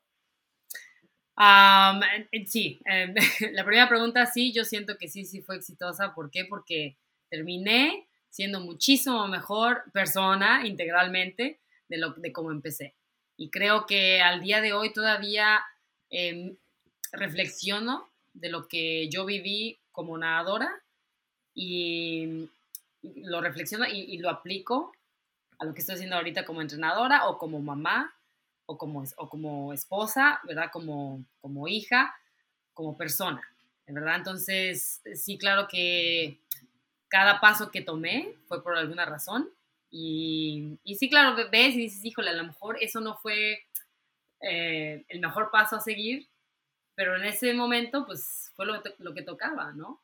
Eh, no te podría decir yo ahorita, así específicamente, digo, híjole, ahí tomé una mala decisión, ahí fue un error, porque es algo muy, muy, muy eh, general, pues, que dices, no, no, no me arrepiento de nada. O sea, yo cuando me retiré en el 2000, porque sí, como tú, tuve un retiro de cuántos meses, pero dije, no, no, no se siente bien, tengo que regresar. Y aunque en el 2016 ni siquiera llegué a los selectivos, o sea, nada más llegué a Canadá, en los selectivos de Canadá, y estuve lejísimos en mejores tiempos, yo, la verdad, disfruté ese macrociclo muchísimo, entrenando con mi hermana, o sea, yo misma me hice mi propio programa de, de, de, de fuerza y condicionamiento, porque no tenía entrenador en eso, entonces dije, bueno, yo lo hago, ¿verdad? me siento lo suficientemente capaz para hacerlo, lo disfruté muchísimo, eh, me empujé a mí misma, creo que di lo mejor y terminé esa competencia, claro, en unos tiempos lejos, pero y duele, claro que duele, porque llegas a un punto que dices, híjole, ¿cómo es que ya, ya no puedo llegar ahí? O sea, llegué a ese punto y ahorita estoy aquí, claro que duele, pero tienes que ponerlo todo en perspectiva, dices, ok, bueno, es que yo empujé cada día, llegué al entrenamiento, estuve disciplinada, eh, hice todo lo que yo pude hacer. Entonces, digo, en realidad no puedes terminar en una mala nota. De verdad que no. Y, la vida no, no, termina ahí, ¿verdad? Eso, también es bien importante eh, atender, ¿verdad? Y poner atención. Que tu vida no va a terminar en la alberca. Tu vida va a seguir, ¿verdad? Porque no vas a ser un, un atleta elite a los 80 años, eso no va a pasar, eh, va a llevar un punto en el que vas a tener que seguir adelante. Pero el chiste es, eh, como tú dices, encontrar todo lo que aprendiste en, ese, en ese periodo y seguirle empujando para lo que le sigue, porque le va a seguir. En, en mi caso, bueno, ahora como mamá, que es definitivamente mi prioridad, ver que mi hijo sea lo mejor que puede ser, pero también, también tengo mi carrera en mi caso profesional, que es muy, muy conectada a la natación, evidentemente, como entrenadora. Entonces le sigo empujando ahí para tener una buena influencia con mis nadadores, para tener buena influencia con, con, con mis eh, compañeros entrenadores Y ahorita, bueno, como tú ya dices, no nada más ellos, sino con una, una visión un poquito más global y, y, esa colaboración, pues, internacional, como vamos. Entonces, no. Exacto, sí. Es muy importante eso que dices de, de que algún, tienes que tener bien consciente que alguna vez se va a acabar tu carrera deportiva porque en realidad, o sea, ojalá y vivas muy, como mi abuela que tiene 89 años y sigue viva, yo también me gustaría tener una buena calidad de vida también cuando esté viejo, pero en realidad si llegas a los 90 años, tu carrera deportiva fue una parte tan pequeña de tu vida. Toda o sea, cuando terminas tu carrera, si es a los 20 años, es a los 25, a los 30, te queda muchísimo por vivir, o sea, eh, tienes que tener eso bien consciente. Exacto, y eso es lo que le digo también muchísimo a muchos nadadores que, digo, a los 14 años también ya se están que, bueno, se mueren por una, un mal, mal desempeño porque yo siento que en todo desempeño hay positivo y negativo. Este, digo, oye, espérate. Número uno, tienes 14 años. Espérate, pero inclusive a los mayores, ¿verdad? Este, a nivel, a nivel olímpico, o sea, en Londres, ¿verdad? Yo misma que me tiré al agua y bueno, toqué la pared y no fue lo mejor en cuanto a números, en cuanto a desempeño, pero pues tampoco me voy a desvivir y desgarrar el alma, ¿verdad? Porque pues, pues no, en ese momento sí lo haces porque no, llega, no tienes esa madurez y yo siento que muchos de los atletas pues es difícil llegar a esa madurez. Pero ahorita, ahorita yo hoy en día sí veo para atrás y digo, ok, si no. Ya sé por, sé por qué pasó, ¿verdad? Sí dolió, pero bueno, aprendes de eso y no, no, no fue, no fue el final del mundo. Al fin, al fin de cuentas, seguí adelante, sigues adelante. Pero sí es importante tomar lo que aprendiste y aplicarlo como le siguen, ¿verdad? Porque tampoco es, es adecuado nada más dejarlo ahí. Ah, ok, bueno, ya, ya pasó, fue en el pasado, ok, olvidémoslo, tampoco. Entonces sí es, es, es encontrar un buen balance en ambas, en ambas, sí. en ambas conceptos. Muy bien. Pues si quieres ahí la dejamos ya, Susi. Este, te, te robé, yo creo que más de una hora y media de tu tiempo, te lo agradezco muchísimo. No, de... Me la pasé muy bien y, y a la siguiente hacemos un, una segunda parte porque hay muchos temas que me gustaría platicar contigo. Ok, ok, bueno, a lo mejor si tú te vienes a Canadá o lo hacemos en persona o yo me voy a Ohio, si me invitas. ¿En qué, parte, ¿En qué parte estás de Canadá? Porque yo estoy a cinco horas de Toronto. Ah, estoy a, a 45 minutos de Niagara Falls. Ah, entonces estamos a dos horas y media. ¿En dónde mero estás? En, por Cleveland. Ay, no estás bien cerquita. Estás bien cerquita. No, pues sí. Vente o me voy a, que. A, que, a que hacerlo pasar, a que make it happen. Qué loco, ¿no? Que estamos, te sientes tan lejos, pero en realidad no estamos tan lejos. No, no, no, no, no. Bueno, ya entonces, pero sí, estamos cerquita, entonces definitivamente que sigue el contacto y no, la verdad, un gusto, Daniel. Este, ya, seguiremos aquí en contacto. Aquí estamos. Ok. Aquí estamos también. Muchísimas gracias, Susi, que estés muy bien y te mando un abrazo. Igualmente, Daniel. Saludos. Si te quedaste hasta el final, gracias por escuchar. Y si te gustó el episodio, déjanos un review en Spotify y recomiéndaselo a alguien que creas que le pueda gustar este tipo de contenido. Que estén todos muy bien. Un abrazo.